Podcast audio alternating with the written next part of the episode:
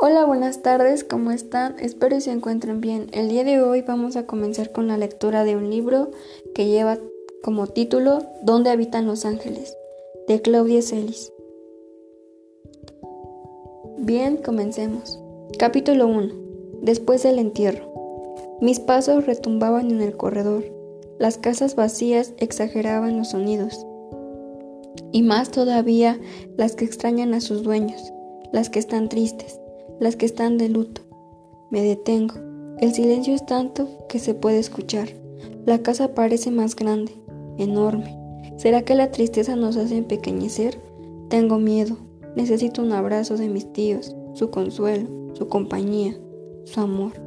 Me siento como aquel niño indefenso y atolondrado que llegó aquí de vacaciones hace 18 años, sin ni siquiera sospechar que esta ciudad se convertiría en su ciudad esta casa en su casa y estos tíos abuelos en sus padres. Capítulo 2.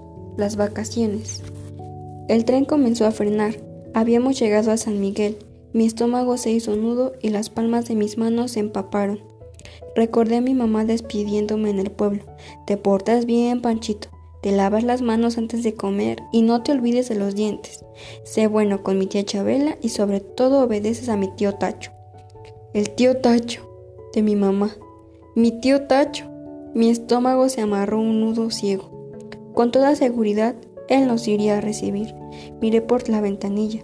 Ahí estaba, altísimo, el pelo demasiado corto, casi a rape, y su eterna bata blanca. Miraba el tren con ansiedad, como con ganas de vernos, de que bajáramos ya. En cuanto aparecimos por la puerta del vagón, su mirada se volvió indiferente y hasta algo burlona. Al verme a mí, se transformó en la de un halcón que ha descubierto a su presa. Me puse detrás de mi prima Peque. Con su falda me sequé el sudor de las manos y también unas gotas que escurrían por mis patillas. Ella me jaló cariñosamente el brazo y me dijo: Saluda, Panchito. Me armé de valor. ¿Cómo le va a ti, tío? A todos los chicos nos saludó con fuertes jalones de pelo, y a la Peque, a la nena y a Lola, que ya eran grandes, con ligeros apretones en los cachetes. Caminamos hacia el coche donde, donde nos estaban esperando Lino Pirnos, su chofer. Lino Pirnos se llamaba en realidad Noel López. Su cambio de nombre se debió a que cuando mi tío fue presidente municipal de San Miguel, Noel lo acompañaba a todos los actos políticos y como al final de estos ponían el disco del himno nacional, en cuanto Noé se sentía cansado o aburrido, se le acercaba y en secreto le pedía que ya tocaran el himno para que pudiera irse. Pero, con su particular forma de hablar, le decía, Doctor, ya toca Lino Pirnos y Lino Pirnos se le quedó. Un tiempo después me enteré de que mi tío no sabía manejar. Sorprendido por ese descubrimiento le pregunté, Tío, ¿por qué no aprende? Él respondió enojado. ¿Y Lino en qué trabajaría?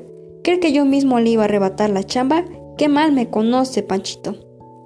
Llegando al coche saludamos a, Lino y tratamos de, de ganarnos el lugar unos a otros. Mi tío, con voz energética, nos indicó. No cabemos todos de una vez, haremos dos viajes. Que se vayan primero los chiquillos, ¿no le parece, tío? Dijo la Peque. ¿Por qué los chiquitos? respondió enojando. No, Peque, es pésimo sobreproteger a la gente. No dejaremos a la suerte. Lino, préstame una moneda. Mi tío Tacho se hablaba de usted con todo el mundo. Solo se atuteaba con mi tía Chabela. Voló el cobre. Águila. Sol. A las tres grandes les tocó irse en la primera tanda. La Peque le propuso quedarse con nosotros, pero él respondió con uno rotundo. Entonces le sugirió que él mismo lo hiciera, pero ni siquiera le contestó, solamente le echó una de sus duras miradas y ya se subió al coche muy seriecita. Mi tío se asomó por la ventanilla y gritó, Adiós, niños, se cuidan, ¿eh? Si se les acerca un robachicos, pelean con uñas y dientes. Pobre del que se deje robar. Y el coche arrancó. Nos abrazamos a que era el mayor del grupo. Tenía 12 años. Estábamos muy asustados. Toda la gente que había en la estación tenía cara de robachicos. Katy me tenía el brazo marcado por los pellizcos. Pellizcaba siempre que estaba nerviosa, muy seguido, por cierto. Lucha se rascaba salvajemente. Tenía surcos por todos lados. Los dientes de Marta sonaban como castañuelas. Los ojos de Agustín parecían salirse de sus órbitas. Lupita, siempre tan seriecita, hablaba con voz entridente y reía carcajadas. Chucho nos tranquilizaba diciéndonos que no perdiéramos las esperanzas, que confiáramos en nuestro tío. Seguramente antes de que anochezca volverá por nosotros. Eran las dos de la tarde. Mis primos seguían con sus tics nerviosos y yo me estaba haciendo pipí. De pronto el coche de mi tío apareció junto a nosotros. Se bajó y nos dijo, Suba niños. Al ver que no cabíamos todos atrás, agregó, Panchito y Katy se vienen con Lino y conmigo. Katy se puso feliz, pues no tendría que dejar mi pellizcado brazo. Yo disimuladamente me cambié de lugar para que al menos siguiera con el otro. Ya en el coche le dije a mi tío en voz baja, Tío, quiero hacer pipí. Muy bien, Panchito, me contestó, no hay problema, hágase en los pantalones. ¿Cómo, tío? Le pregunté asombrado. Mire, niño, me explicó, si su necesidad es de tal magnitud que no pueda dominarla, adelante, desahóguese. Nada más, no me vaya a apuntar a mí. Ni a mí tampoco, gritó Katy, subiéndose casi a las piernas de Lino. Ahora continuó mi tío Tacho. Si tiene usted control sobre su cuerpo, en unos minutos más estaremos en la casa y podrá satisfacer su necesidad fisiológica con toda corrección y comodidad. Yo crucé fuertemente las piernas y descubrí con agradable sorpresa mi capacidad para dominar necesidades fisiológicas, práctica y muy útil en la vida. Capítulo 3. El cuarto de Camila. Esta casa es muy antigua. Tiene paredes de adobe, muy anchas en las que guardan los ruidos y, los sueltan cuando menos te lo esperas. En los techos guarda las voces de la gente, decía mi tío Tacho, y en las losetas del patio las de la madre naturaleza. Tiene también una fuente de cantera y arcos en los corredores. Antes tenía un perico, que era como parte misma de la construcción y la adoración de mi tía Chabela. Se llamaba Rorro. En cuanto llegamos a San Miguel, el Rorro se ponía a gritar, Mis niños, mis amores, imitando, según él, la voz de la dueña. Era un perico libre. La enorme jaula blanca no tenía puerta y entraba y salía a su voluntad, al igual que a todas las habitaciones de la casa. Lo mismo lo encontrabas acurrucando en un sillón de la sala o en la tina del baño.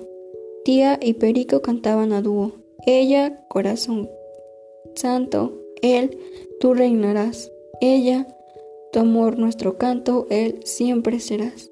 También cantaba en la modalidad de solista el himno nacional, Adiós mamá Carlota, y rezaba la magnífica. Mi tío Tacho le decía que si hubiera un concurso de animales pesados, él sacaría seguramente el primer lugar. Mi tía Chabela hacía como que no lo oía. Ella adoraba su perico y lo consentía muchísimo, igual que a nosotros. Por lo único que se enojaba con él y con nosotros era porque maltratábamos sus plantas. Rorro, no deshojes los helechos. Niño, no cortes los duraznos verdes. Un día mi tío Tacho me dio una espada de plástico. Ándele, Panchito, juegue ahí y diviértase un poco. Yo comencé a luchar tímidamente contra los enemigos imaginarios. Poco a poco el acaloramiento de la batalla aumentó. Una cabeza salió volando, después un brazo, luego otro. Panchito, ¿qué estás haciendo? Era mi tía Chabela. Mira nada más, niño, ¿por qué destruyes mis plantas? Las cabezas y los brazos se transformaron en helechos rotos y flores destrozadas. Le iba a decir que mi tío me había dado la espada, que él me había dicho que jugara ahí, pero el resto de su cara me hizo enmudecer. Nunca antes había había enojado tanto conmigo. Me dieron ganas de llorar. Perdóname, tía, fue lo único que dije. No, Panchito, esto no lo podemos pasar por alto. Lo siento mucho, niño, pero te vas a quedar en el cuarto de Camila hasta la hora de la merienda, me sentenció. El cuarto de Camila era lo peor que le podía pasar a cualquiera. Ese cuarto nos daba miedo. Estaba en el fondo de la huerta. Del techo de pronto sale un sonido agudísimo, parecido a una sostenida nota musical. Mi tío nos decía que era la voz de Camila, una una soprano italiana que según él vivió aquí en la casa hace más de un siglo y que decepcionada por la pena de amor se encerró a piedra y lodo en este cuarto sin comer, sin beber y sin dormir, solo cantaba de día y de noche. Cuore, cuore ingrato, hasta que se consumió. Decía que nunca encontraron el cadáver, que solo hallaron el vestido, las joyas y la peineta, que seguramente sus cenizas habían volado y se habían alojado en las ranuras de los tabiques del techo, desde donde tristemente seguían entonando su canción desgarradora. Y así seguirá por los siglos de los siglos, nos decía en tono solemne. A nosotros se nos enchinaba el cuerpo. Cuando mi tía no estaba, él nos llevaba hasta ahí y haciéndonos voz de temor, se ponía a gritar, Camila, sálganos. Nosotros nos horrorizábamos, pero no decíamos nada. Era una prueba de valentía. Con miedo y todo me dirigí hacia allá. Sabía que merecía el castigo. Entre muy temeroso, escuchaba pasos detrás de mí. Cerré la puerta, sentí que alguien la jalaba por fuera. Temblando como gelatina, logré dar unos pasos y me senté en un rincón. Con todas mis fuerzas, canté para mis adentros. Camila, no me vaya a salir. La puerta se comenzó a abrir, rechinaba horriblemente. Me enconché para protegerme. Se seguía abriendo, una cabeza asomó. Cerré los ojos esperando lo peor. Escuché una voz que en medio de mi temor sonó como de ultratumba. ¿Qué le pasó, Panchito? Era mi tío Tacho. Me miraba entre compasivo y burlón. Me dio mucho coraje. Decidí no hablarle. ¿No me contesta? me preguntó. Seguí callado. ¿Está enojado conmigo, niño? Se me acercó y se sentó frente a mí. Sí, tío, respondí al fin. Por su culpa mi tía me castigó. ¿Por mi culpa? se sorprendió. Es culpa mía que usted haya jugado en un lugar que no que sabía que era prohibido. Pero usted me dijo que, pero usted me dijo que, me interrumpió haciendo una voz chillona, dando a entender que era la mía. Luego ya con su voz continuó. Sabe bien que las plantas no son mías, sino de su tía, ¿Cómo acepta que alguien le asegure que puede disponer de lo ajeno? Si le hubiera ofrecido mi instrumental médico para que jugara, entonces la responsabilidad sería mía. Pero si usted aceptó jugar con las plantas de su tía, solo porque yo se lo sugerí, es el responsable es usted y nadie más. Además, ¿cómo se le ocurre hacer destrozos en la casa en donde usted es solamente una visita? Al ver mi, mi mi compujira cada de la bolsa de su bata extrajo una concha de pan y me la ofreció. Noté mordiscos en la capa azucarada y me explicó. Es pan labrado, Panchito, y como yo mismo lo labré, es pan sagrado. Yo acepté la concha sagrada, pues el miedo me había dejado un vacío en el estómago. Cómasela rápido, me dijo. No se la vayan a arrebatar. ¿Cómo, tío? pregunté sintiendo escalofríos. Con una voz ronca muy lenta, como un eco del más allá, me dijo, recuerde que Camila murió de hambre. Me metí en la boca con me metí a la boca la concha entera. Como me estaba ahogando, él, él me acostó en sus piernas boca abajo, me golpeó en la espalda repetida y fuertemente y me informó. Por ser usted mi sobrino, este tratamiento médico de desatragatamiento solo le costará el módico precio de la mitad de lo que traiga usted en el bolsillo. Capítulo 4. El charco del ingeniero. Teníamos una semana de haber llegado a San Miguel y todos mis primos ya habían recibido llamadas de sus papás, menos yo. Tía, ¿no ha hablado mi mamá? Le pregunté sabiendo de antemano la respuesta ya que yo había estado muy al pendiente del teléfono. Es más, yo había contestado todas las llamadas de mis primos. No, mi niño, no te han hablado, me contestó. Recapacitó un momento y luego agregó. Aunque te vaya a decir que el teléfono está muy mal, se han cortado varias llamadas, a lo mejor era ella. Mi decepción no se alivió con la suposición de mi tía. Ella seguramente lo notó, ya que me abrazó y me besó, repetidamente en el pelo. Luego, acomodándome el peinado con los dedos, me dijo, Pero no te preocupes, mi cielo. Yo creo que no tarda en entrar su llamada. Vete tranquilo al paseo. Si llama yo te guardo el, recado. Ese día mi tío nos iba a llevar al charco del, ingenio Solo, a los chicos, pues pues no cabíamos todos en el coche. Los grandes irían con mi tía Chabela a visitar a los García. Teníamos que atravesar toda la ciudad para tomar la carretera que conduce al famoso Ojo de Agua. Al llegar a la avenida principal, un agente de tránsito estaba marcando el alto. Lino no frenó, pues esperaba la indicación de mi tío y como no se la dio, pasamos como ráfaga junto a la, junto a la gente. Casi nos lo llevamos de corbata. Se puso a pitar como loco con su silbato, haciéndonos señas para que nos detuviéramos. Lino, mediante una orden de mi tío, frenó y el agente llegó al coche muy agitado por la carrera. ¿Qué se le ofrece, oficial? preguntó mi tío desde su asiento. ¿Qué se me ofrece? Infraccionarlo, señor. Se pasaron el alto. Disculpe, es que no lo vimos, exclamó apenado. Y eso que dicen que la carne de burro no es transparente, agregó. El hombre enrojeció, temblando de coraje, fue hacia la ventanilla del lado de mi tío. Él la cerró rápidamente. El agente tocó el vidrio. ¿Quién es? preguntó mi tío. El hombre seguía tocando y comenzó a resoplar. Con cada resoplido sus cachetes se inflaman como si se hubiera tragado una bomba de aire. De aire. Nosotros reíamos con ganas. Contrólense, niños. Vaya a abrir la ventanilla, dijo mi tío. Nos tapamos la boca para disimular.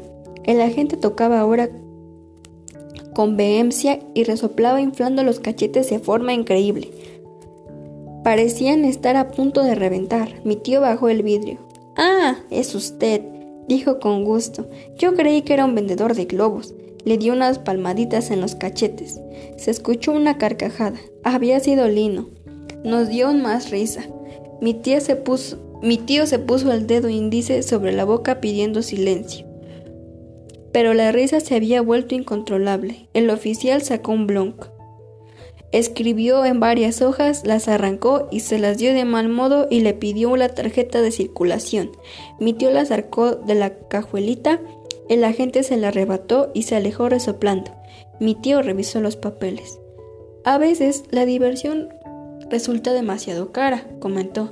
Íbamos felices comentando el incidente de los cachetes inflados, cuando mi tío preguntó, ¿Volteó el letrero como le indiqué Chuchín?